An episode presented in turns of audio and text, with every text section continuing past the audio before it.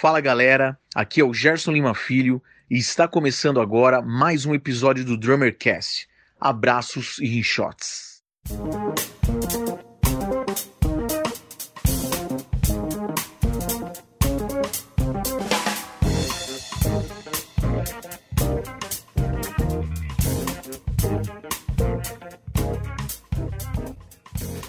Fala Batera, seja bem-vindo a mais um episódio do Drummercast, primeiro podcast do Brasil totalmente dedicado a nós bateristas. Eu sou o Felipe Barbosa do Clube do Baterista e o tema de hoje é muito interessante e mexe com a cabeça de muitos músicos ao redor do país.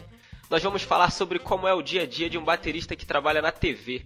E para tratar sobre esse assunto, nós estamos recebendo duas pessoas que têm uma experiência gigante nesse segmento. E além dos nossos convidados super especiais, nós contamos com a participação dele, que também é apresentador do Drummercast, Kaique Silva. Fala pessoal, aqui é o Kaique Silva do Vida de Batera e hoje nós temos o prazer enorme aqui de receber um dos bateristas mais relevantes dessa nova geração, diretamente do programa Raul Gil do SBT, Thiago Gomes.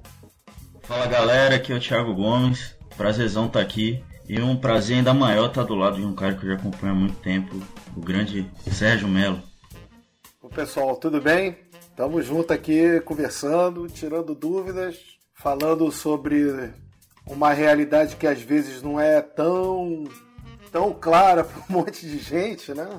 É um universo diferente do que a gente está acostumado a, a lidar aí no nosso dia a dia. Vamos nessa.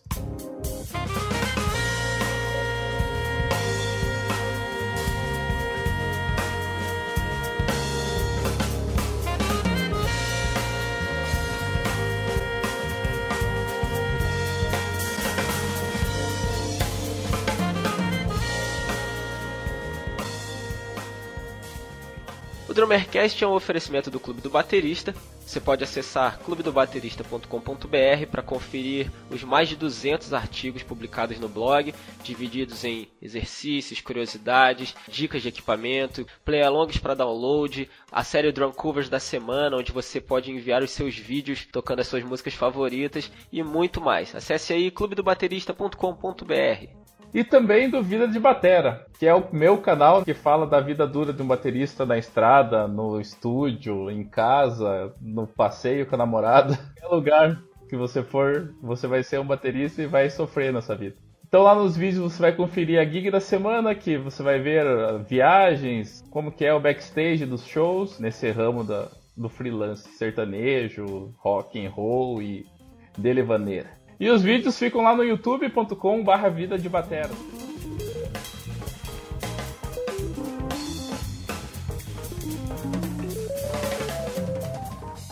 E para ouvir o Drummercast é muito simples. Se você é usuário de aparelhos Apple, você pode encontrá-lo no iTunes e no aplicativo Podcasts. E se você é usuário de dispositivos Android, você pode buscar aí no Play Store o aplicativo Podcast Addict Nele você vai encontrar todos os episódios do Drummercast e também vai poder acompanhar todos os seus podcasts favoritos.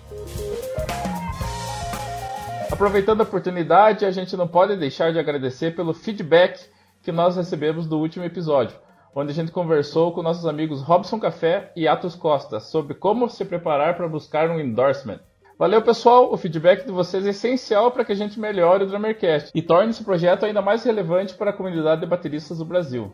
É verdade. E ainda falando sobre feedback, na postagem desse episódio no blog Clube do Baterista, você vai encontrar uma breve pesquisa que nós preparamos para entender um pouco melhor como você aí do outro lado ouve o Drummercast. Então, por favor, se você quer nos ajudar, basta clicar no link da pesquisa e responder bem rápido, eu prometo. Não deixe de acessar clubedobaterista.com.br na postagem deste episódio. E como não podia deixar de ser, tem promoção e a promoção das boas. Se você acompanhar até o final, você vai ver que tem novidade. E pra agora, o que, que tem, Kaique? Sorteio! Tem sorteio. e sorteio dessa vez vai funcionar assim.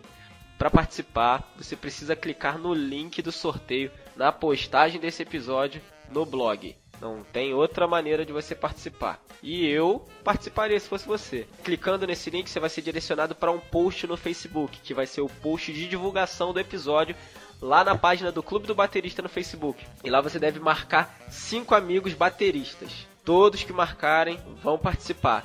Mas também não adianta marcar 50 amigos no mesmo comentário. Você tem que marcar 5 amigos, no outro comentário mais 5 amigos, e aí você vai estar tá participando quantas vezes você marcar 5 amigos. Se marcar mais de uma vez, vai poder concorrer mais de uma vez sim, beleza? Combinado? E eu vou dar para o sorteio aqui uma camiseta do Vida de Batera, que é aquela camiseta linda, amarela, que tem os meninos e o professor lá do Iplash. E também uma baqueta Alba, Signature do Robson Café.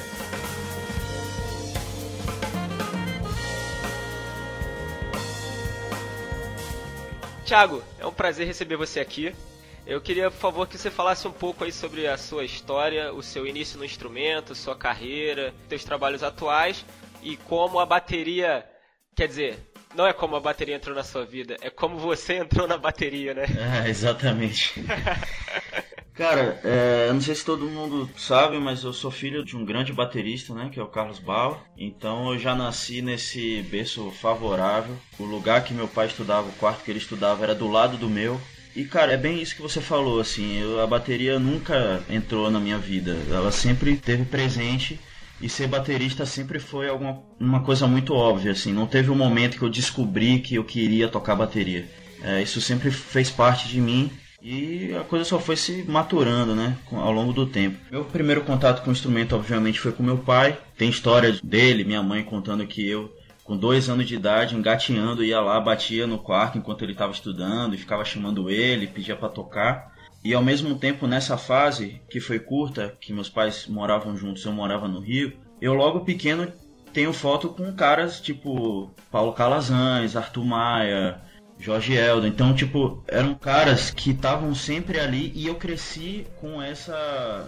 Não uma intimidade de pessoa, mas sabia quem era e, e sempre via os caras como uma referência de, de putz, pode crer, é isso que eu quero fazer da minha vida. E aí eu fui para Salvador, fui criado lá, e lá, como a música é tão perfeita, ela nunca me abandonaria. Eu tenho um primo que ele sempre foi bem importante na minha criação, assim. E ele também era baterista.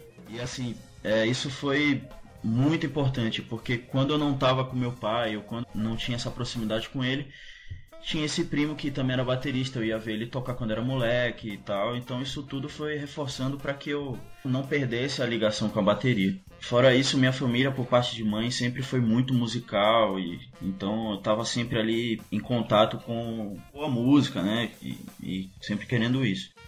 Quando eu decidi é, viver profissionalmente, eu já tinha tocado no colégio, comecei tocando lá em algumas bandas e aí eu fui conhecendo as pessoas durante esse período, né, ali pelos 13, 14 anos, já com esse intuito de que começar a conhecer pessoas e começar a tocar e poder ter as mais variadas experiências possíveis e tal. E aí eu comecei tocando no colégio, montei umas duas bandas lá no colégio e tal. Participei inclusive de um projeto que foi baseado no Fama, chamava Desconcerto era um projeto onde tinha a mesma banda, vários cantores e um repertório variado da MPB. E foi nesse período, inclusive, que eu conheci o Sérgio, porque era uma referência pra gente de como você se virar em vários, vários estilos, né? A primeira música era um rock, a segunda era um reggae, a outra era um jazz, não sei o quê com essa galera da escola, eu montei uma banda, chamava Quarteto de Cinco, tá fazendo 10 anos agora em 2017, e foi a banda que eu fiquei mais tempo lá em Salvador. Inclusive, a gente participou de um festival da Yamaha em 2011, a gente ganhou a etapa de Salvador, veio para São Paulo, foi campeão aqui em São Paulo e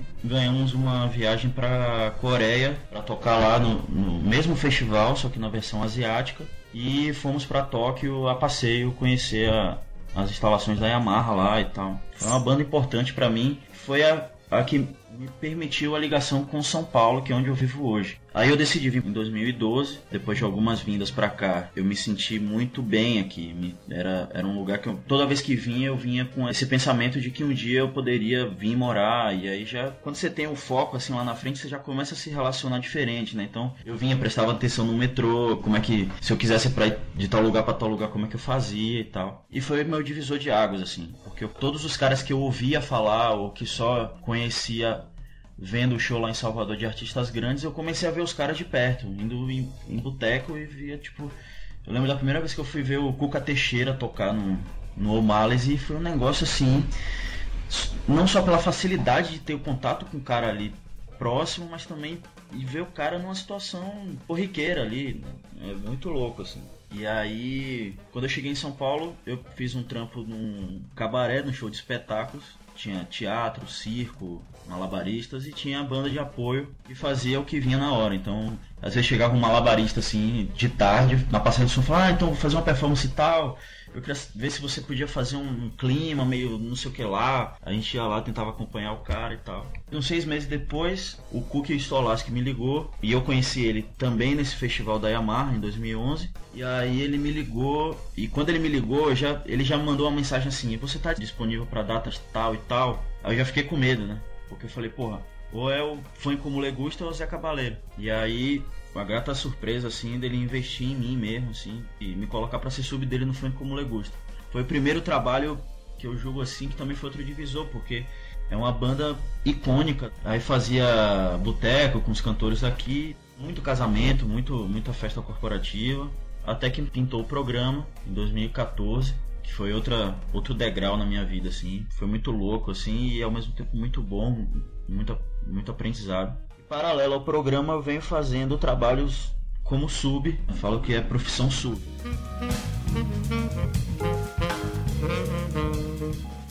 Sérgio, obrigado, cara, por aceitar o nosso convite. É uma honra e um prazer ter você aqui com a gente no programa. Imagina. Todo mundo aqui é fã de você, conhece seu trabalho. Mais de 400 dias discos gravados, mais de não sei quantos programas de TV você já fez. Então eu queria que você contasse como que tudo isso começou, como que foi o teu início na música, por que escolheu a bateria. É, discos já foram mais de 600 já.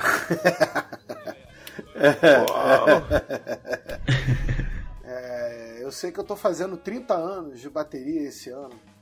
E eu tava ouvindo o Thiago falar e tal. E ficou me passando umas histórias assim de quando eu estava começando, porque já nasci num ambiente de música. Né? Minha avó, ela tocava acordeon na orquestra da Rádio Nacional, e a minha mãe era uma pianista clássica que cantava muito bem, mas que não seguiu carreira. Mas era bitomaníaca, eu gostava de ouvir trilhas de novela. Então eu acho que por esse motivo a minha afinidade com o pop rock, principalmente música dos Beatles e com baladas de uma forma geral, que é o que eu mais gosto de tocar, eu acho que vem daí, né? Trilha sonora de novela e tal, mas eu jamais imaginaria na minha vida que um dia eu fosse ter o meu nicho assim de trabalho ser em televisão e ter gravado várias trilhas de novela. Mas eu estava ouvindo o, o, o Thiago falando, não tem jeito de você começar uma carreira não sendo sub. Eu entrei na Globo fazendo sub. Eu consegui conhecer as pessoas sendo sub de alguém de conhecer pessoas incríveis e maravilhosas. Mas falando do início da minha carreira, eu comecei, apesar de ser carioca e tal, eu comecei minha carreira em Vitória, no Espírito Santo, onde eu morei durante 10 anos. Meus pais se mudaram para lá, tinha 10, estava completando 11 anos. Eu comecei a tocar lá porque eram bairros pequenos, tava começando aquela história de banda, porque teve o Rock in Rio 1 e todo mundo muito empolgado com aquele negócio de shows e tal, festival. E começamos uma banda assim, né? Banda de heavy metal, aquela coisa toda. Mas eu tenho um amigo de infância muito famoso que a gente se conheceu, nós tínhamos três anos e meio de idade, ele tem a mesma idade que eu, que é o Eduardo Mota, vulgo Ed Mota. Então a gente sempre curtia ficar ouvindo coisas. Eu passei minha infância inteira testemunhando né, o Tim Maia falando coisas absurdas. Então, assim, cara, eu tenho histórias para contar, ainda tenho essa no meu, no meu HD, né? Eu passei a infância ouvindo a atrocidade do Tim Maia. E eu vou te falar que quando eu era criança eram os momentos da minha vida que eu mais ria. Cara, eu lembro que a gente tinha acesso disso. Eu e o Ed, a gente pequenininho, a gente não tinha pretensão ainda, não sonhava em ser músico, a gente nem entendia que isso existia pra gente. Mas a gente tinha essa afinidade com música, né? Eu sempre tive. E a bateria surgiu na minha vida porque foi o que me restou como possibilidade para tocar em alguma banda. Porque na verdade, na minha casa, o meu irmão era o baterista e eu era o guitarrista. Queria tocar guitarra, queria ter uma guitarra Flying V. Meu negócio era guitarra e tal. Só que as bandas do, do bairro onde eu morava só tinham guitarrista, não tinha baterista. eu acabei assumindo o posto para tapar um buraco e para ter uma banda. E eu fui seguindo, aí de uma banda eu fui para outra, de outra para outra. Aí eu comecei a fazer noite, que foi aonde eu acho que foi a melhor escola que eu tive, né? E o único professor que eu tive também. Eu tocava muito na noite, era tipo de quarta a domingo, às vezes a gente fazia duas apresentações no mesmo dia, porque lá em Vitória não tinham muitas bandas né? E tinham muitos bares. Então a gente meio que cercava tudo. E eu lembro que quando eu voltei para o Rio, o Ed tinha acabado de estourar e tal. Eu tava com pretensões, inclusive, dele, a gente ter ser muito amigo de infância, a gente tocar junto. Mas o destino não, não combinou a, a situação. Ele foi para um caminho, eu acabei indo para outro. E eu lembro que nessa época eu tinha alguns ídolos na bateria que me fizeram querer tocar mais ainda. Porque nessa situação que eu tava, a minha preocupação era em tocar ao vivo. Eu não tinha pretensões, pretensões de me tornar um baterista incrível. E só começou a fazer sentido para mim, começar a olhar as coisas nesse âmbito, com as chegadas dos videoaulas, né, em videocassete, do Dave Echo e do Dennis Chambers, e alguns shows que eu comecei a ver aqui pelo Rio, e dois deles, que eu era, assim, tipo sócio atleta de carteirinha, ia todos, ficava lá tentando absorver tudo que eu podia. Eram os shows do Roupa Nova, por causa do Serginho Erval, que é um dos ídolos que eu tinha. E o outro era o Djavan, que era o, o Carlos Bala. Cara, eu era um rato do Carlos Bala. Já ouvi falar nesse cara.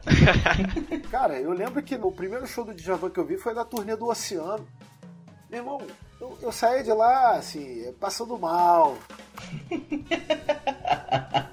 Chegava em casa, cara, não é nada disso eu lembro que é, é, foi uma época confusa na minha vida. E nessa época, pouco antes de eu vir morar no Rio, ainda pintou aquele disco do Electric Band, do Chicory, que aquilo também era uma coisa que fugia a, o que a gente estava acostumado, que usava como parâmetro. Aquilo também é um nó na minha cabeça. Na época aquilo me pegou de um tal jeito, cara, que eu, eu não conseguia ouvir mais nada. Eu era fã do Rush, era fã do, do Deep Purple, eu tinha esquecido essas bandas por causa desse disco. E depois que eu, ao longo do tempo, redescobri o Rush e o Deep Purple, novamente eu falei, nossa, que M que eu fiz na minha vida, né? De ter esquecido isso e... Porque iniciou-se um processo de se ouvir o instrumento e não a canção. E na época que eu comecei a tocar, eu ouvia música, sacou? Eu gostava de tocar uma música. Eu não gostava de tocar a bateria daquela música. Eu gostava de tocar a música. E eu acho que estamos passando por um momento nas nossas vidas artísticas e estamos infectados por esse problema. Que os músicos, de uma forma geral, estão vendo só o próprio instrumento e achando coisas incríveis que não se dá para entender nada. Nada. Uma diferença que eu vejo hoje de um solo de bateria desses atuais aí e de um cara quebrando a rua aqui na minha frente com a britadeira é a mesma. Sacou? E o que, que eu vou fazer isso na minha bateria, cara? Sabe? Eu tenho um tambor que eu quero pum, ouvir a nota dele sobrar, bum, sabe? Eu afinar aquilo. Antigamente eu descobri um baterista pela caixada que ele dava, que é o Jeff Porcaro, o é, Hoje em dia eu não sei quem mais é quem aqui, cara. Que todo mundo tá tocando igual, um tira um negócio do outro, faz. Cara, eu fico pensando, como é que a gente vai resolver a vida dos outros? Porque a gente não toca sozinho. Uhum. Então, é, eu passei a minha carreira inteira, a gente tá falando de começos, meios e até hoje, confrontando com isso. Né? A minha carreira foi galgada a esse tipo de coisa. Então, os meus trabalhos que eu fiz ao longo dessa carreira toda tem muito a ver com essa política musical que eu adotei, de tocar pra música, de fazer parte dela, sacou? De estar tá jogando junto com quem tá cantando, não tem nada a ver com a minha realidade. Então, 30 anos eu gravei um monte de discos e gravei discos que fizeram história aí na música popular brasileira. Né? Os três primeiros discos da Ana Carolina eu gravei, vários do Paulo Ricardo, com quem eu também toquei durante seis anos, aquela fase dele mais romântica, que ele fez bastante sucesso. E hoje em dia eu toco com um professor da música pop brasileira, né, cara? Que é o, o Lulu, é um cara que é uma experiência o show dele. Não é um show só para se cantar músicas que você conhece. É, e é um negócio interessante que você toca e você tá sempre vendo algo que tá te chamando a atenção. Algo que ele tá fazendo, algo que ele tá de olho, algo que tá acontecendo. Que isso são peças que vão se somando, que no final tem um resultado, cara incrível. Então eu me apeguei nesses 30 anos que eu toco a isso, a coisas que acontecem ao meu redor, não só nos meus tambores, mas de uma forma geral, né? Se você permite linkar esse lance que você falou, cara, tem uma galera que acha que por eu ser filho de quem eu sou, acha que tecnicamente eu sou bem resolvido desde cedo, assim, né? E é o que eu falo para todo mundo é que assim, eu não tive privilégios técnicos nisso. Claro que não. Né? Ele não sentou comigo quando eu tinha 4 anos de idade e me ensinou paradido, eu não sabia o que era. Mas eu sempre tive as informações sobre bateria sempre linkadas à música. Até porque essa é a herança que teu pai te deu, né? Porque ele é um cara que, tecnicamente falando, é sem comentários, ele foi um divisor de águas no Brasil como baterista. Isso é um fato. Quando o Bala apareceu, todo mundo ficou, porra, entendeu? Mudou completamente a estética. Não é só o cara tocando essas coisas que a gente vê hoje em dia e acha incrível. Na minha opinião, não é, mas a forma dele se comportar na música, cara. É, e o jeito dele me passar isso. Eu lembro que eu ligava para ele e falava: Cara, eu tô com dúvida nessa música que você gravou. O que que é? As respostas sempre eram musicais. Era tipo assim: Cara, nessa parte houve o teclado. É isso aí. Ó, se liga na melodia. É isso aí. Tem uma música do Djavan do Novena que chama Sete Coqueiros. Eu sempre perguntei para ele dessa música, ele sempre me falou que era um frevo em quatro. E toda vez que eu contava ela em quatro, dava errado. E eu falava pra ele, velho, como foi isso? Ele, não, bicho, é só segue a melodia que tá tudo certo. E eu seguindo a melodia, eu passei 25 anos da minha vida seguindo a porra daquela melodia e não dava certo em quatro, cara. Tem seis meses que eu fui descobrir. E o B da música tem um compasso em cinco. E ele não sabia. E eu que falei para ele, porque eu que analisei a música. Aí ele falou, bicho, não é possível, vinte e tantos anos depois, você que tem que me dizer isso. Eu falei, é, porque ele ouve o negócio, pega uma informação e ele se entrega à música. E o que eu acho mais massa, um dos reconhecimentos mais legais, é saber que as pessoas que acompanham esse curto período de trabalho que eu tenho, elas percebem isso. Hoje eu vi um, um comentário que eu achei muito massa. Um cara comentou assim: um dos músicos mais educados que eu já vi. Isso para mim é um puta elogio, sabe? Porque no meio de vários Aaron Spears da vida, de vários Chris Davis da vida, eu sou um cara educado. E aí puxando pro lance é, do contexto da TV, isso é mais importante ainda, porque ali, apesar de eu achar que a banda tem um espaço bacana musicalmente falando, a gente tá ali acompanhando cantores, sabe? A gente tá ali pra dar base a, a uma parada bateria é um instrumento acompanhante, cara. E esse lance do YouTube, dos workshops, não sei o que, ficou tão evidente que as pessoas começaram a confundir isso e achar que a bateria é um instrumento mais importante. As pessoas, você diz, é bateristas, né? Porque de uma forma geral, as pessoas entendem o que está acontecendo por aí da mesma forma que eu entendo o cara que está quebrando a rua aqui na frente. Pode crer. O som é horroroso, horroroso não tem nota, não tem nada. É só um pau oco. Tu! Você não vê nota, você não vê coisa trabalhando junta, sabe?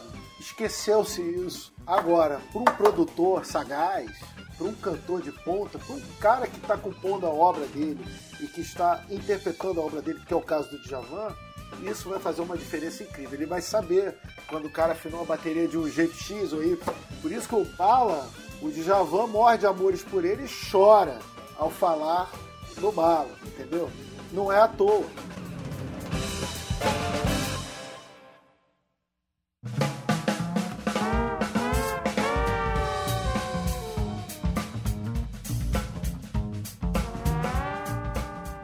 Eu não estou desmerecendo ninguém. Eu estou falando assim, o que que o Sérgio Melo escolheu para a vida dele? Tem uma estrada assim com vários caminhos. Ah, eu quero ir nesse aqui. Agora, você não pode achar que o cara é ruim porque ele não tá dando aquela quantidade de notas que o outro cara que você acha incrível tá dando. Até porque você simplificar algo é muito mais difícil do que você querer complicar, né? Verdade. É muito fácil numa bateção de boca o cara chegar e falar milhões de palavrões e chegar um cara, não falar absolutamente nada e com meia dúzia de palavras quebrar o cara. Quando esse cara faz isso, esse, esse que quebrou o cara com meia dúzia de palavras, é o grande cara, é o grande inteligente, é o grande, né? Então eu acho que a música é isso. A gente vai fazer música para as pessoas o quê? Namorarem, para as pessoas dirigirem um carro, para curtir um passeio, para celebrar uma data, para lembrar de uma situação, para sofrer. E, cara, você não pode desviar a atenção, você não pode chamar um foco para você, você tem que pensar num, num, denominador comum. Isso é a minha visão perante uma situação de música. Vai se fazer um programa de TV, por exemplo. O foco é quem está cantando. Não adianta eu achar que eu vou fazer uma virada incrivelmente incrível ali, que aí vai entrar corda, vai entrar percussão, vai entrar não sei o que, vai entrar não sei o que mais e depois a tua bateria só vai encolhendo, só vai sumindo. Aquilo que você fez só vai sumindo. E ainda vai entrar a voz do cara. E aquela virada que você deu, de repente vai acontecer num momento que o cara ia explodir. Ia ser o momento dele, sacou? E você vai acabar com o cara, porque você não está conduzindo.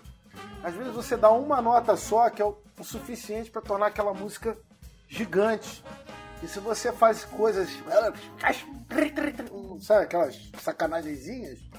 aquilo não aparece e não ajuda. Você nem se ajuda, nem ajuda os outros. Então eu acho que o erro tá aí, sabe? Não se escutar música e se preocupar só nos exercícios incríveis de polirritmia que você está estudando em casa. Eu acho que um estudo que o músico deveria fazer é o seguinte: você é baterista, ok, vai estudar piano. Você é baterista, beleza, vai ouvir um, um concerto que não tem bateria, vai ouvir uma orquestra, escuta a música, esquece a bateria. E depois tenta entender por que, que o som da caixa daquela música é daquele jeito, por que, que o som do rádio é daquele jeito. Coisas assim que você tá nem É, e eu acho que até a gente transportando isso pro lance da TV, Serginho, é, a gente sabe como é uma mix de TV, a gente sabe como é a caixinha da TV, né? Exatamente. E já aconteceu comigo, assim, de estar tá vendo um programa e eu saber que aquela música eu faço tal virada, ficar esperando aquela virada acontecer e no fim das contas, com a mix, do jeito que a transmissão da TV, o jeito que mix é uma coisa, o jeito que vai ao ar é outra e o jeito que a pessoa ouve é outra. É. Ainda mais com as caixinhas da TV. Aí a virada virou um. Porque no mix com tudo, aquele negócio, não apareceu. Então acho que tem essa coisa de você se preocupar com isso também, assim, saca? Cara, o que é que eu vou fazer que vai funcionar pra pessoa que tá assistindo lá, não sei aonde, que tá almoçando com a família e tá vendo esse programa, o que é que ela vai ouvir, como que ela vai se emocionar com isso, né? Eu acho que todo baterista, ele tinha que ser um pouco produtor musical, sabe? Ele, ele tem que saber o que, que vai acontecer de uma forma geral com o que ele está fazendo, sabe? Se colocar no lugar de outro. Cara, tem que ser arranjador. Você tem que ser músico. Você não pode ser, sabe, funcionário do Circo de Soleil, cara. E Sérgio, você ainda lembra de cabeça todos os programas de TV que você participou? Claro. O meu negócio na Globo começou em 96. Eu fui fazer um sub do Renato Massa, um programa chamado Som Brasil. Aí eu fiz alguns episódios e tava se montando uma equipe naquela época, o produtor musical, o Paulo Henrique Castanheira. Ele montou uma equipe, me chamou para fazer parte. E a gente fez os musicais de aniversário do Brasil, aquele Brasil 500 anos. Então, o primeiro musical de ponta que eu gravei, né, de início ao fim, foi o Brasil 500 anos em Paris, no estádio do Paris Saint-Germain, dois dias depois do Brasil ter jogado contra o Chile na Copa de 98. E era ao vivo. Foi o primeiro musical que eu gravei com a Globo, foi ao vivo, transmitido para não sei quantos países, num estádio de futebol. Eu tava, não passava nem linha 10 ali. Eu lembro que o pessoal saía para passear, ah, vamos na torre, vamos não sei o que, eu tenso. Falei, meu Deus do céu, cara. Primeiro trabalho assim vai ser logo aqui, cara. Eram musicais gigantescos, que eram pupurris. Aí entrava Daniela Mercury cantando musical, de repente vinha o pessoal lá do Pará cantando aquelas músicas do Pará. Aí entrava uma homenagem ao rock. Aí eu tinha que ficar mudando a estação uma atrás da outra. Meu Deus do céu, como é que eu vou me encaixar aqui nisso? Isso me serviu de escola, né? Porque eu fui arrumando ferramentas para me virar. Porque você não é especialista em tudo. Eu acho que música é a essência. Tá na tua veia um gênero musical. Você tem amor por uma coisa. Quando você toca algo que você tem amor por aquilo, a coisa soa diferente. Então você tem que buscar ferramentas para se virar. Não foi isso que eu fiz ao longo desses anos todos. E todos os programas que vieram na sequência foram mais ou menos assim que foi o Estação Globo, que a gente tinha que tocar com vários artistas diferentes. O próprio Fama foi a maior experiência que nós tivemos que primeiro, o programa era ao vivo, segundo, a gente tinha que lançar um disco por semana. Então a gente dormia no estúdio, cara. Acabava o programa no sábado à tarde, a gente corria pro estúdio para acertar detalhes, gravar tudo. Eu sei que a música mixada tinha que estar pronta de madrugada para ir direto pro aeroporto do Galeão, num avião de carga do exército que ia para Manaus, levava essa Master para lá, e ela ia ser fabricada em Manaus, que antigamente os CDs só eram fabricados lá. Isso para poder estar nas lojas, nas mãos dos apresentadores, no sábado seguinte. Era um esquema assim, que assim, atrasasse uma horinha, ferrava tudo. Que logística, hein? É, a logística era montada de forma assim, era tática de guerrilha mesmo. A gente tinha que trabalhar contra o relógio. E tinha que produzir bons arranjos e bons resultados mesmo você fazendo as coisas com pressa, que é um, é um sujeito que te atrapalha muito na hora de criar, né, cara? Quando você tem tempo, quando você tem calma, hoje em dia grava-se um disco em duas semanas. Antigamente eu entrava no estúdio ficava seis, sete meses. Aí questionam hoje, pô, aqueles discos antigamente não se fazem mais discos hoje em dia. Claro, porque antigamente era uma união de forças, né?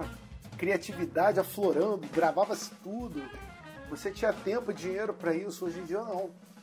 Hoje em dia os home studios já são uma realidade. Inclusive eu tenho o meu. A maioria dos discos que eu gravo hoje em dia é no meu estúdio. Porque acabaram, os estúdios grandes acabaram. Não está compensando mais. Hoje você tira um, um som de guitarra animal com o teu laptop. Então a realidade é outra.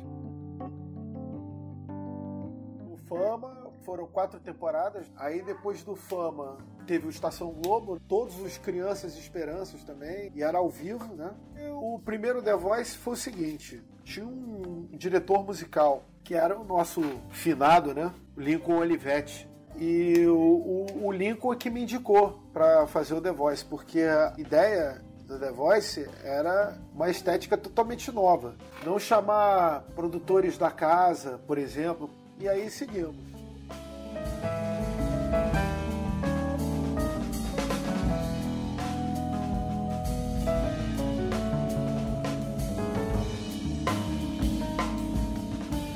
Tá em casa lá descansando, assistindo TV, relaxando, assistindo o programa, acha que é tudo luxo, é glamour, é meu sonho é estar na TV, mas a gente sabe que nunca é assim, né? É, tem os perrengues. Então eu queria que a gente falasse um pouco como é a rotina de ensaio, gravação, quão rigorosa ela é. É claro, o cara tá vendo televisão e acha que tudo ali é lindo maravilhoso. E é, é uma estrutura que você não encontra em lugar nenhum. Você tá sempre com um som bom, com uma equipe maravilhosa, uma banda incrível, produtores ótimos. O perrengue que se passa lá é que é um perrengue de qualquer grande empresa passa. É você se dar os desafios e você trabalha para cumprir com eles. É isso que é feito lá. A gente está sempre propondo para nós mesmos coisas que vão melhorar a nossa performance. Mas para isso acontecer, a gente precisa trabalhar duro. Quando eu falo melhorar a nossa performance, só para não parecer que eu tô me contradizendo com aquele lance das coisas mirabolantes, é performance de produção musical obter resultados com um melhor som, com uma mix boa, com um arranjo bom, com ideias boas, sabe? Quando eu digo ideias boas é com categoria, não é com informação demais, é com coisas assim certeiras. Então, isso requer muito trabalho, mas eu acho que é um trabalho árduo, mas aquele trabalho que a gente gosta de fazer, né? É um desafio que você se dá e que você cumpre ele. Você chega estourado em casa, cansado, tal, não sei o quê, mas com uma sensação de dever cumprido, né? É diferente daqueles perrengues que a gente passa quando vai se enfiar em alguma roubada corriqueira, tipo você chegar para tocar um lugar e a bateria tá caindo aos pedaços, você não pode tocar com seu instrumento, é o som é uma porcaria, coisas desse tipo. Eu toco com meu instrumento lá, isso aí já é, para muitos isso já é quase que um som, porque o baterista é o que mais se ferra, cara. Você vai fazer um show em Peri, Peri do Norte, você só vai poder levar teus pratos sua caixa. E se você esquecer os feltros e alguma coisa para proteger teus pratos, você tá ferrado. Pô, eu chego num lugar que eu abro a porta, minha bateria tá toda montada, eu não preciso tirar nada dali, tá tudo prontinho, tudo arrumado. Vou para um outro lugar que eu trabalho e tem outra montada lá igualzinha, do jeito que tá ali. Pô, eu posso me dar esse luxo, né? Então, quanto a isso, não posso reclamar mesmo.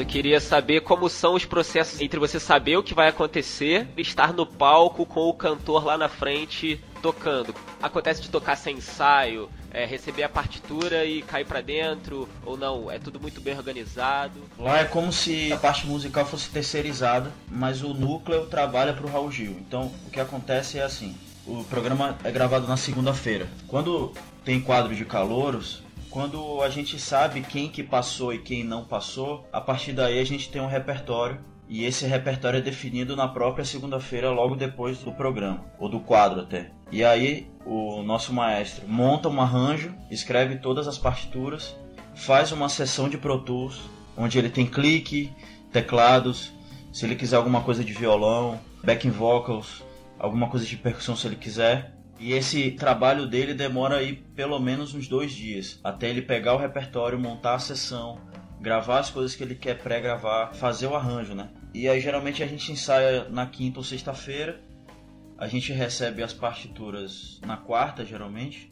Quando tá alguma coisa mais pronta, a gente consegue receber na terça, mas a gente recebe o terça ou quarto.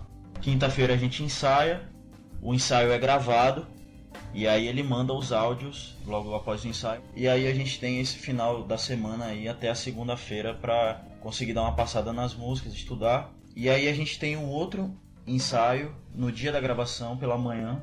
É, eu chego lá por volta das 8 e meia da manhã, monto a batera, dou aquele pente fino e 10 e meia a gente começa um ensaio com os cantores. A gente passa todo o repertório, todo o programa, passa pelo menos cada música duas vezes com os cantores na parte da manhã. A gente almoça e aí por volta das três, duas e meia da tarde, três horas a gente começa a gravar e aí para lá para as nove, nove e meia da noite. Uma vez na semana só, né? Mas é um programa que tem quatro horas e meia de duração. Então é um programa muito longo, com muitos quadros, e aí requer um tempo grande de arte, né? mas ao mesmo tempo só acontece em um dia, então a gente tem que dar essa pauleira aí. E cara, eu acho que o perrengue é, é o tempo que é curto, né, pra gente resolver as situações. O Serginho sabe disso, é o lance de você tá no quadro de calouros, você toca Rush, aí logo depois é Elis Regina, aí a terceira música é um sertanejo, aí depois é um jazz, aí depois é um pop, tudo muito rápido, assim. Eu sinto que quando acaba uma música eu já tenho que virar a chavinha pro próximo estilo, assim. O que acontece muitas vezes, assim, que eu tento não fazer, mas acontece muito é de, tipo, de ter a contagem, a virada da outra música é meio que na onda da que eu toquei antes, assim. Esse para mim é o meu maior desafio. E eu não tenho como editar a bateria lá, né? Porque a bateria é ao vivo e tem vazamento de um monte de coisa, do cantor, de auditório, não sei o que, então não tenho como editar, então meio que é um desafio para tocar sempre gravando, assim. Para mim é um aprendizado enorme.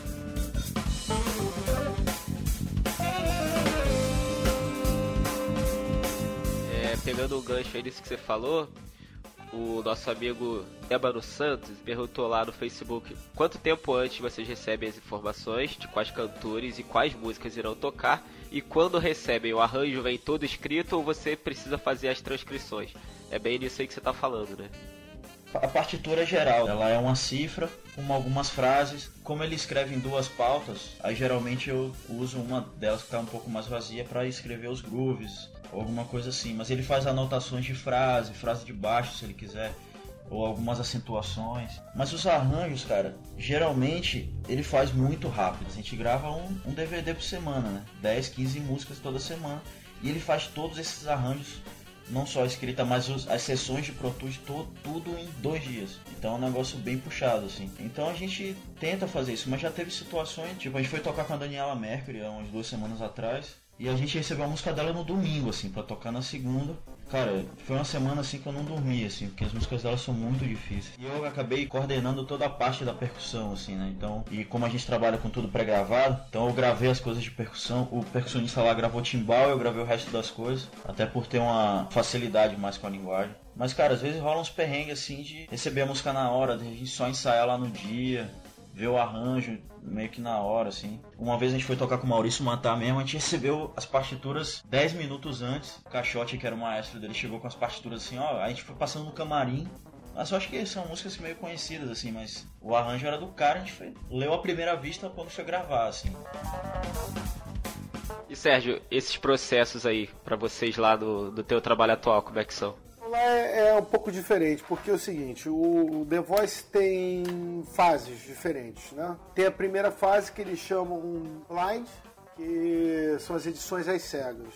É nesse momento que os jurados estão de costas pro cantor, né? É aquele momento que ele vai bater no banco e vai virar. O que que acontece? São 120 músicas que a gente grava ao longo de dois meses. E a gente grava 120 participações. E vão ser escolhidos para os programas os que passaram, evidentemente, e alguns que não passaram, que a direção achou que a performance foi legal e tal, né? Que foi um número interessante, apesar de o cara não prosseguir no programa. Aí o programa estreia em outubro, a gente desde agosto já vem gravando todas elas. E uma vez definido o arranjo, é ele que vai ser tocado daquele jeito. A gente não pode mudar, até porque a gente grava esse arranjo e o artista fica ensaiando em casa até o dia da apresentação. Então ele não pode ter o desconforto de na hora acontecer algo diferente. Então os arranjos são definidos bem antes e o cara ensaia. Aí vem a, a parte das batalhas, que também é gravado. O programa não é ao vivo. Mesmo processo, a gente grava as músicas para dar para os cantores ensaiarem e na hora a gente vai tocar o mesmo arranjo que foi gravado. E quando começa as fases dos ao vivos, o mesmo processo. A gente grava as bases, eles vão ter menos tempo para ensaiar em casa mas eles vão ouvir na hora do programa o que a gente gravou. Tem sempre um ensaio antes da gravação do programa, né? Tem um dia de ensaio e o dia do programa. No dia do ensaio a gente passa duas vezes com o cantor cada música. Se ele ainda se sentir com algum problema e tal, a gente passa mais uma vez. E no dia do programa a gente dá uma passada geral. Aí é uma só. Se ele cantou mal ou bem, é problema dele. Basicamente é isso, a gente tá com o esquema já montadinho. Nós temos um estúdio lá dentro do Projac, onde a gente prepara tudo isso. A gente prepara não só o The Voice, mas o The Voice Kids e o Popstar, que começou agora. E é lá também que a gente fazia o Superstar, que é aquele programa de bandas.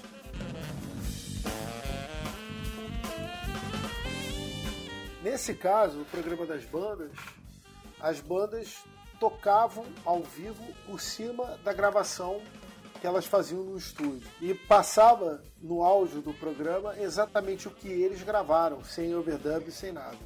Ah, mas o programa não é de banda, eles não tinham que estar tocando, mas na verdade eles estão. O que está gravado ali foram eles tocando. Só que não dá para a gente fazer um entre e sai de banda em 50 minutos com dois comerciais. É, com certeza. Sabe? Vai dar problema algum dado momento, vai dar problema não tem condição. E é o seguinte, sai uma banda de forró e entra uma de heavy metal. Não tem esse papo, ah, mas não é gravado. É por questões técnicas, não são eles tocando.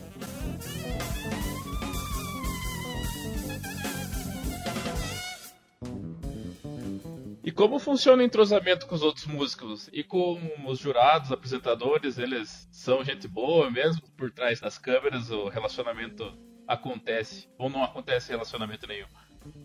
Não, acontece, claro que acontece. A gente, a gente, por exemplo, o Daniel é um cara que, apesar de ter saído do The Voice, é um cara que adora todo mundo lá e a gente adora muito ele, porque ele é muito boa praça. Então sempre que ele tá lá na Globo, ele vai lá no estúdio, leva uma caixa cheia de bala de coco que a mãe dele faz fica batendo papo. Às vezes, quando a gente encontra com ele em algum aeroporto, super carinhoso, vai falar com a gente, vai dar abraço. E o Lulu, por exemplo, eu conheci no The Voice a gente vai ficando amigo, vai criando uma afinidade, né? Eu acabei entrando pra banda dele porque a gente trabalhava junto lá. O pessoal da banda, já éramos amigos em outras ocasiões, né?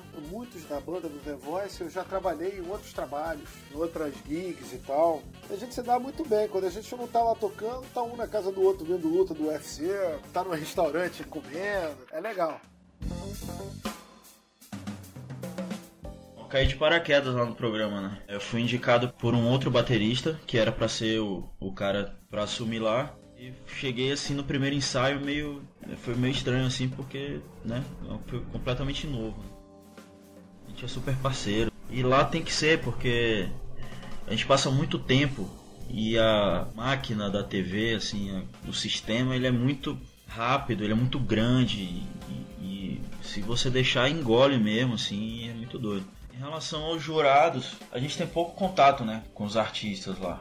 Os jurados gostam, sempre falam bem da banda, vêm falar com a gente nos intervalos. O Raul, a gente cruza pouco com ele porque ele fica lá o dia inteiro, né, cara? Quando ele sai do palco, ele tá correndo para trocar de roupa, alguma coisa assim, correndo para chegar, correndo para ir embora. Então a gente tem pouco contato com ele, mas quando tem é super massa, ele sempre fala bem da gente. Então assim, é, é uma relação muito legal, assim.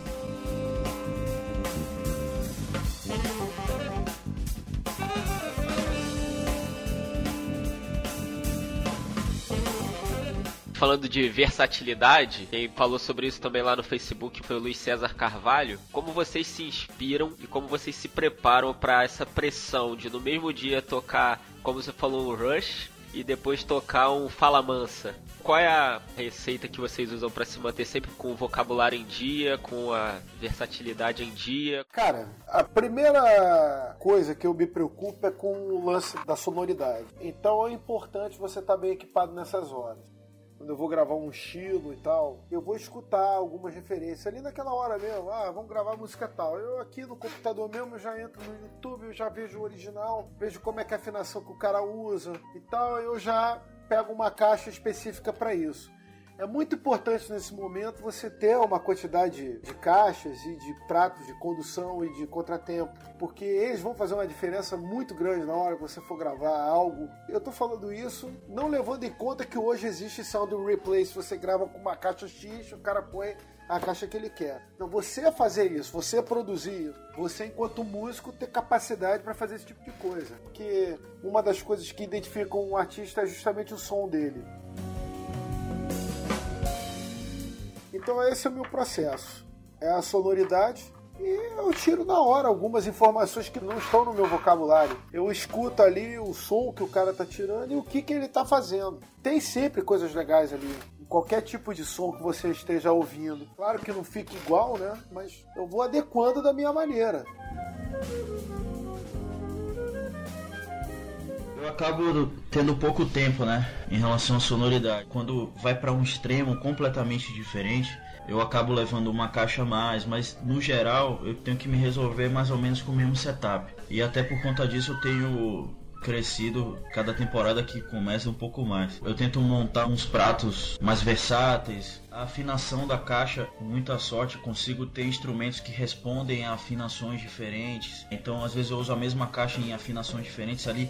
Entre uma música e outra, eu mudo a afinação, depois volto. O que eu tento fazer é, quando eu tirar uma música, eu tento entrar o máximo que eu posso no vocabulário dela. E nas que eu sinto mais dificuldade, eu vou em várias fontes. Então, sei lá, vou tocar um pagode, a coisa do Tiaguinho, por exemplo eu ouço o Tiaguinho, eu ouço aquela música, mas ouço outras músicas mais ou menos naquela onda. E uma coisa que eu tenho usado, cara, hoje a gente está com a tecnologia que nos ajuda, é entrar em contato com os caras que tocam esses estilos. Sim, isso ajuda muito. Tipo, fui tocar uma música do Cristiano Araújo, aí eu ligo pro Anderson Nogueira, falo, bicho, como é que é isso? olha essa levada que eu tô fazendo, o que é que eu posso mudar? Como hoje tá tudo muito rápido, eu consigo essa troca também de uma forma rápida. Uma vez eu fui gravar um som do Caetano, o Cezinha que tinha gravado. Aí só que ele gravou com mais quatro percussionistas e eu só tinha, só tinha eu e mais um percussionista lá do programa. Falo, velho, essa ideia de levada, você acha que fica legal e tal? Então eu tento ter esse contato com a galera que grava que eu acho que me ajuda a entrar no vocabulário com mais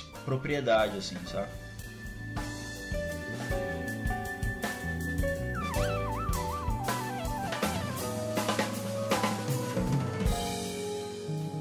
Queria saber se rolou uma vez ao vivo, valendo ali, vocês errar alguma coisa. Cara, eu já cometi um erro muito grotesco, que foi tocando a música Tom Sawyer, do Rush. E foi a primeira música desse quadro novo, o Quem Sabe Canta, que tá na segunda temporada. Ela já é uma música difícil, né? E quando a gente entra naquela parte em 7, quando entra no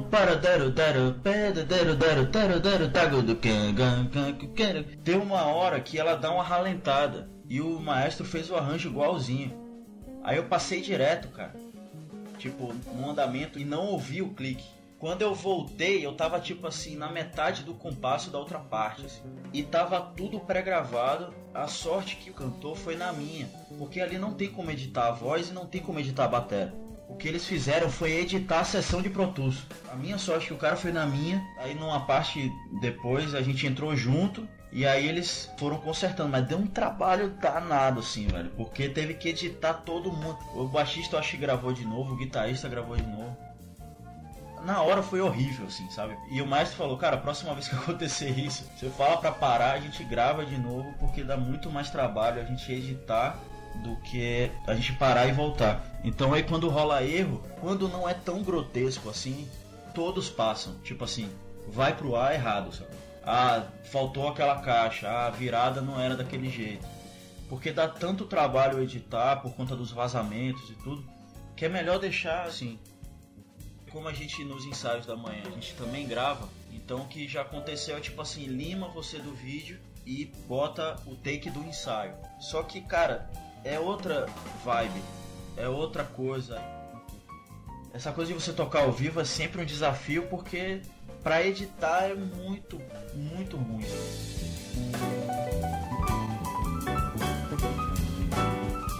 Um amigo meu, o Paulinho Trupete, tocou com o Gilberto Gil e tal, bem conhecido. Uma vez ele falou para mim que não existe erro, né? Existe arranjo novo. E você se vira na hora é aquilo ali, pronto. Aconteceu uma situação ao contrário. Aconteceu uma música que era em 5, ela ficava em 5 em 4. Em 5 em 4. E era uma música muito difícil de tocar e muito difícil para cantar também. E o arranjo complicou mais ainda a vida do cantor. Foi no Fama, ele errou feio o tempo da música. E tragédia anunciada. Isso ao vivo, você errou, agora já era. O que, que eu tive que fazer? Isso durante a música acontecendo, num período de dois minutos. O cara que era para ter cantado a volta num compasso de 5, ele cantou no de 4. E eu com um clique aqui no ouvido, Pro Tools rolando. A gente não podia errar, porque já estava a programação feita. Aí o que, que eu fiz? Toquei o tempo do cara, o tempo errado no clique certo. Eu saí da onde eu estava aqui ouvindo o clique ainda, entrei na do cara e trouxe ele de volta para onde a gente estava.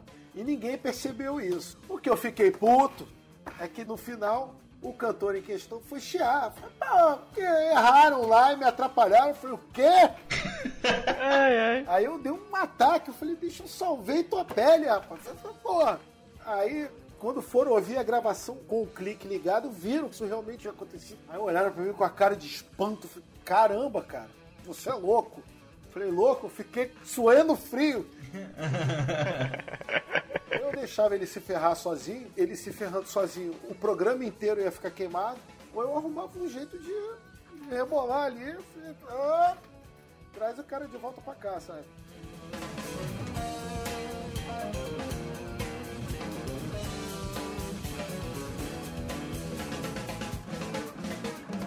A gente já fez um episódio aqui no Drummercast falando da importância de saber ler, né, da teoria musical. Não só de saber ler partitura de bateria, mas também ter uma noção de harmonia, melodia.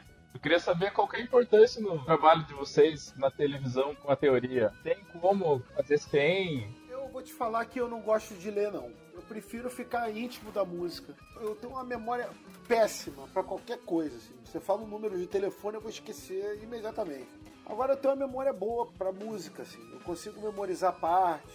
Então a partitura é uma coisa que não me faz falta. Eu sei ler partitura. Uma das coisas que eu aprendi assim quando eu comecei a estudar música foi ler partitura. Conheço as notas, tudo, normal. Mas eu não faço uso dessa ferramenta não, porque eu acho que ela me atrapalha mais do que me ajuda.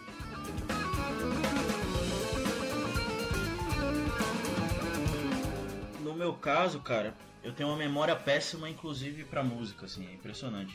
Para eu decorar as formas, ou pelo menos para eu decorar de uma forma que eu fique seguro, eu preciso tocar algumas vezes. É, e como a gente não tem muito esse tempo, a partitura ela me ajuda e ajuda na comunicação do maestro com a gente, né? Então, ah, naquela parte tal, quando o acorde é tal e tem tal frase, eu quero que você faça isso. Aí ele vai lá, anota na minha partitura eu poderia fazer decorado, assim, né? Mas eu acho tão pessoal isso que eu acho que tem mais a ver comigo do que com o trampo. Então eu me sinto mais seguro com a partitura, por mais que eu não olhe para ela.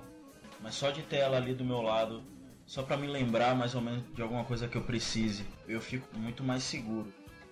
Além de ser pessoal, assim, eu acho que tem o lance da relação de quem tá dirigindo e quem tá fazendo os arranjos nem sempre tem a ver com o que você entrega, assim, mas o quanto o cara vai se sentir confortável com você e com as suas atitudes. Lá no programa, se eu colocasse um cara que não lesse, o cara poderia chegar lá tocando tudo certo, perfeitamente. Mas o, talvez o maestro não se sentisse confortável com aquilo e ele não sentisse a segurança de que o cara ia fazer aquilo que ele pudesse pedir na hora, ou enfim.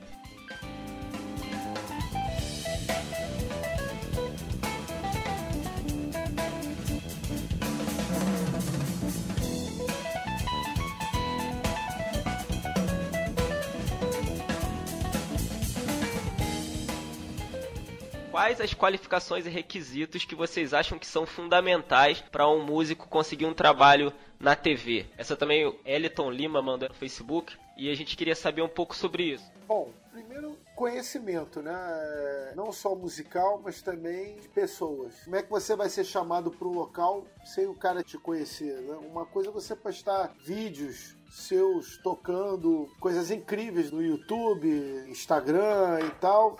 E outra coisa é o cara saber que você vai conseguir tirar de letra vários tipos de, de, estilos musicais, se você tem um tempo muito bom, se você toca no clique e se você sabe gravar bem, porque o estúdio, cara, é uma outra realidade, né? Um cara que toca bem ao vivo e tal, vai chegar, vai gravar, o cara trava. E não acontece. É, é o som de caixa que ele tira, na hora que você vai ouvir, não é legal. Eu acho que conhecimento, tanto de pessoal quanto musical. Você tem que dominar teu instrumento. Dominar teu instrumento no que diz respeito é você saber tirar som dele, você saber assinar com ele um monte de coisa diferente, né? você ter personalidade atrelada à versatilidade, não só para televisão, mas para qualquer trabalho. Eu acho que eu prefiro parafrasear uma coisa que eu sempre ouvi muito do meu pai, assim, que é a gente tem dois ouvidos e uma boca só. Não é à toa, né? Eu acho que comportamento, o jeito que você conversa, o jeito que você fala, o jeito que você se relaciona com as pessoas, e transportar isso para o lado musical, assim, né? Quando você estiver tocando, de você tá sempre com a música nos ouvidos. Eu particularmente tento treinar mais o meu ouvido do que a parte técnica, não que uma coisa seja mais importante que a outra, mas é que técnica, velho, é repetição, é exercício e repetição. E ouvido é musicalidade, cara, é o jeito que você interpreta, não só shows de música, mas ver peça de teatro, ir no cinema, sabe? O jeito que você ouve a música passa pelo seu próprio filtro, né?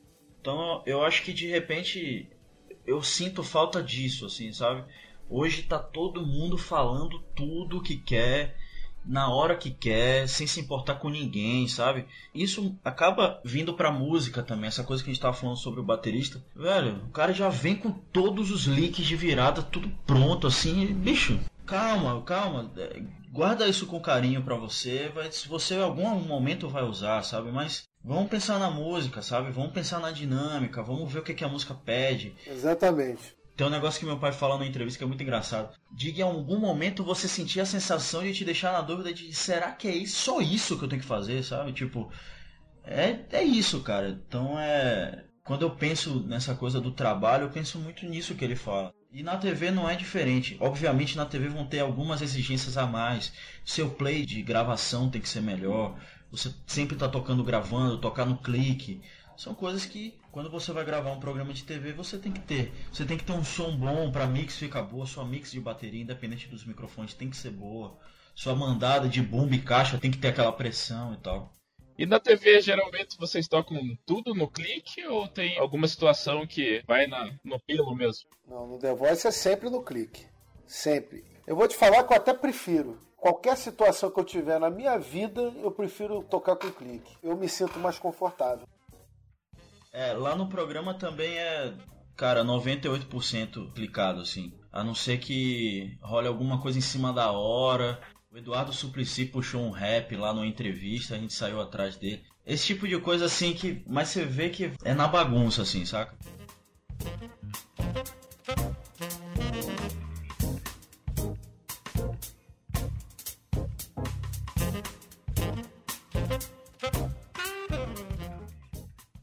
Como funcionam as questões de contrato de uso de imagem para artista que endorse de marca e aí de repente tem que cobrir a marca do produto ou algumas TVs exigem que não apareça nada? Como é que são nos casos de vocês aí? É, lá na Globo a gente sabe que rola um cerco muito grande com relação a esse lance das marcas. Mas a produção do programa, eles entendem e sabem que a realidade, se tratar de um programa de música, né? De ter apoio de marcas, né? Então, os instrumentos lá são todos doados, né? Pra gente fazer o programa. No meu caso, como eu tenho meus endossers, é, eu consegui as baterias e por conta disso eu não tenho problema nenhum de mostrar a marca que eu uso. Cara, eles são muito relax, assim, até porque para pegar o nome da bateria é difícil. Mas se aparecer, eles são muito tranquilos, assim. Nunca fui. Nunca fui cobrado. Então, se eles não quiserem que apareçam, eles simplesmente filmam de um ângulo que não apareça. Geralmente, quando eu apareço, é numa câmera que tá em mim. Eu não saio na sobra de nada, assim. Então.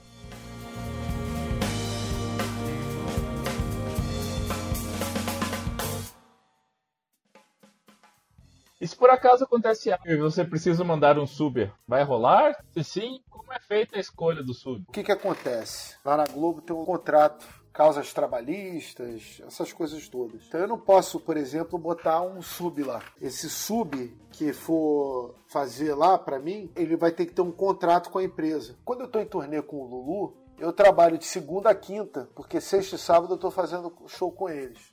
E aí a gente tem que contratar um outro baterista para trabalhar lá às sextas e sábados. Mas eu não posso colocar sub nos programas. Isso aí é eu tenho que estar tá lá.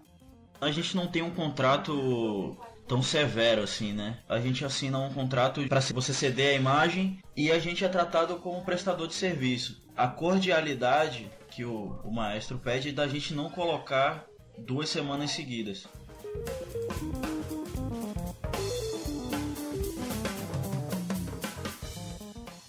Beleza. Vocês têm rotina de ensaio. Enquanto tá em casa, gasta horas e horas estudando as músicas, estudando o repertório, para chegar lá pronto. Eu vi uma entrevista do Thiago dizendo que ele tem sempre que chegar pronto. Thiago não chega lá com dúvida, não chega mais ou menos. Ele tem que chegar pronto. E para você chegar pronto, você gastou seu tempo em casa, entre as suas viagens. E como é que faz para estudar no meio disso tudo? Eu acho que eu consigo resolver as coisas lá ouvindo muito, sabe? Geralmente o que rola no programa, tecnicamente, dá para resolver tranquilo, assim. Se eu tiver com alguma dúvida, estudo um pouco das manuações de control e acho uma solução para uma virada ou uma levada que eu não estou conseguindo resolver, meio que pensando no que eu vou fazer. Mas no geral, eu tento ouvir muito, entender o que está acontecendo então, entre turnês, trabalho com os outros artistas, cantores e programa, não há aquela rotina de estudo cravadona que você fala todo dia eu estudo duas horas, toda semana eu estudo tal dia, isso não existe. Não dá. Não dá. Por exemplo, essa semana eu toquei em Yotin domingo. Eu vim ensaiando todos os dias pela noite, de 8 da noite a 4 da manhã, todos os dias, e fazendo as coisas, né? Burocracias da vida e tal. Eu consegui estudar as músicas do programa voltando de BH, tipo 6 horas da manhã que é uma coisa extrema, assim, né? Eu tento não fazer isso, mas eu tava viajando na loucura, me preparando para um outro repertório também, então tem isso, né, de estudar outras músicas. E cara, vim na madruga virado, estudando as músicas no avião. E cheguei no aeroporto, fui direto para CBT, assim, foi um negócio muito louco, mas eu tento pelo menos duas horas assim entre o ensaio e a tocada pelo menos ter duas horas que eu fique ali naquelas músicas só pensando nelas, anotando coisas do ensaio que porventura pode ter mudado, alguma coisa desse tipo. É, estudo para mim é o meu dia a dia, é lidar com essas situações. Quando o programa acontece, eu não tenho muito problema assim, porque as músicas a gente teve tempo para prepará-las, né? Mas o, o processo de trabalho maior mesmo é quando a gente está criando as soluções das músicas, né? Bola da arranjo e tal, essas coisas todas. Quando eu tô em turnê também, eu não tenho muito trabalho, porque só toco mesmo com um, não consigo tocar com mais ninguém, então não preciso ficar tirando outros shows, entendeu? O único problema que eu tenho tido mesmo ultimamente é a falta de tempo, né? Aí são raros os dias que eu chego, sento no meu estúdio assim para dar uma estudadinha. É, e ao mesmo tempo eu acho que você ouvir um disco é um puto estudo. É o melhor estudo que tem. É, eu não preciso, tipo, a hora que eu devia estar tá dormindo, é. eu vou tirar uma hora para ficar estudando. Eu acho que você fazer isso em detrimento de você ter uma boa qualidade de vida, que eu acho que já é um outro extremo, né? Tipo, o cara que ele, ao invés dele dormir 8 horas, ele dorme 6 e fica duas horas a mais estudando durante o dia. O maior estudo de todos é você ouvir, estar tá em contato com música o tempo todo. É você estar tá estudando. Eu acho que é um estudo muito mais difícil, inclusive. Bem mais. E é o que precisamos, é isso. O resto é um detalhe. Sempre no final de cada Drummercast a gente pede para os convidados indicarem alguma coisa que eles consideram importante na vida deles ou que eles acham importante compartilhar com os outros. Então eu queria saber de cada um e o que vocês indicam para a galera que está ouvindo.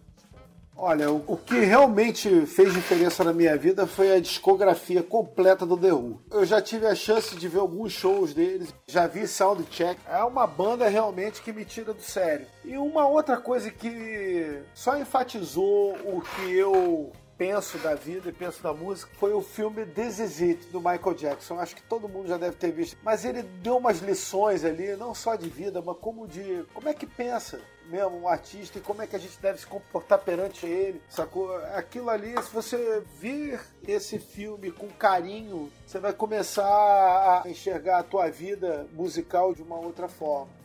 Aí um disco que eu indico para escutar, que foi gravado agora recentemente, um disco novo do John Mayer, que tem o Pino Paladino no baixo e um dos bateristas que eu mais gosto, que é o Steve Jordan. Já que o fio condutor é mudança de vida, o atalho que eu acho para nossa história da música assim é ouvir toda a discografia do Djavan não só pelo Carlos Bala, mas por Theo Lima, Paulo Braga, Ravi Mason, os americanos que gravaram com ele. Então, assim, é um atalho para ouvir muita coisa boa e muita coisa rica. Até hoje eu ouço os discos como estudo mesmo, entender como os caras pensavam. E puxando o gancho aí do Serginho, o disco que para mim também foi divisor de águas por conta do J.J. Johnson e do Steve Jordan, é um disco chamado Where the Light Is, do John Mayer. É, foi gravado em Los Angeles, tem três partes do disco. Um ele só voz e violão, um dele com trio, que é o Pino Paladino e o Steve Jordan, que é sensacional, e um dele com a banda completa, que é o J.J. Johnson na batera, e tem umas duas faixas que é o J.J. Johnson com o Steve Jordan. São dois divisores, um pela parte mais brazuca, de pop brazuca, e a outra pela pop americana internacional, assim, que eu acho que foi sensacional.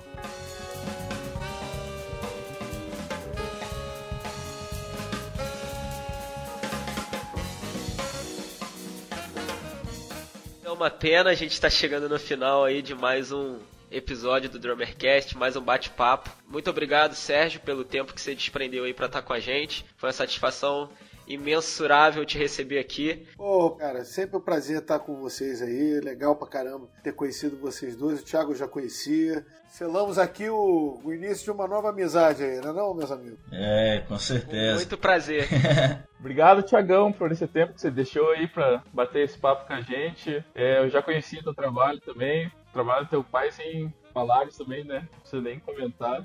Enriquecedor demais, cara. Ô, cara, Obrigado, eu não tenho nem palavras para agradecer o convite. Felipe, Kaique, parabéns, trabalho do Clube do Baterista aí é importantíssimo para nossa classe baterística. E pô, Serginho, sem palavras para ter esse papo contigo, velho. Sou seu fã há muitos anos. É, Tiagão, tamo junto, Tiagão. Você foi uma grande referência para meu trabalho lá na TV também. Sem palavras, obrigado mesmo. Pô, conta comigo sempre aqui, mano. Obrigado de verdade. Thiago, eu queria que você agradecesse aí as empresas que te apoiam. Queria agradecer a Turks, são os pratos que eu uso, a Oderi, um sonho realizado aí ano passado, Luen, que são as peles, Los Cabos, trazidas pela Novitar. Eu falo que eu tenho uns mimos, né? Cavazzi Case, Cymbal Care, que são as capas, AP Drums e Avenue Drums. Sérgio, por favor, seus agradecimentos finais. Ah, eu quero agradecer a vocês a iniciativa, né? Eu acho que isso é importante para a cultura, né? Para engrandecer aí também é, conhecimento de todo mundo. Eu espero ter contribuído de alguma forma para isso e falar também que eu estou à disposição se alguém quiser entrar em contato comigo para perguntar alguma coisa. Eu sempre que eu tiver um tempo eu vou me disponibilizar a estar tá sempre ajudando. Não tem essa aqui. Portas sempre abertas. E as marcas, eu queria agradecer a Pearl a Sabian, a Promark, a Ivas, né, o pessoal da Dadário, é, a Bayer Dynamic, que são os microfones que eu uso, que são excelentes. O Gavazzi, que está fazendo um trabalho excepcional. A Drummers Capas, a Urban Board. A Ultimate Ears, né, que tem me dado um apoio com o negócio dos in-ears e tal. A Roland, claro.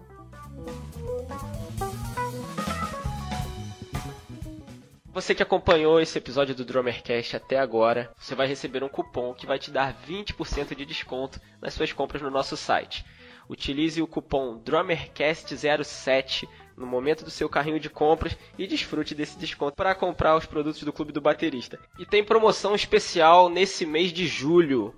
Só durante esse mês, combo Disease Evolution, onde você leva um nicho iluminado, mais uma camiseta preta, as outras cores já estão esgotadas, de R$ 194,80 por apenas R$ 174,90. Isso aí é promoção para ninguém botar defeito. E eu nem devia contar que ainda tem mais 20% de desconto para quem tá ouvindo o Drummercast. Isso aí tá quase de graça, não tá não, Caí? Eu quero comprar.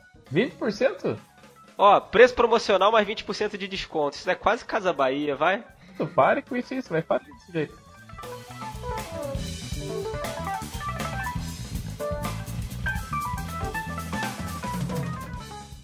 Muito obrigado se você ouviu até esse momento. Se você deseja ver o Drummercast dominar o mundo da bateria, compartilhe com seus amigos, sua família e seus animais de estimação. E é isso aí. Até a próxima. Muito obrigado a você que acompanhou o Drummercast 07 até aqui. Esperamos que esse bate-papo tenha acrescentado alguma coisa aí nos seus conhecimentos. Não deixe de enviar um e-mail para drummercast@clubedobaterista.com.br com as suas sugestões de pauta, sugestões de convidados e também não deixe de responder essa pesquisa. Com os dados da pesquisa a gente vai entender como fazer um programa melhor para vocês. Muito obrigado. Nós nos encontramos novamente em breve. Tchau.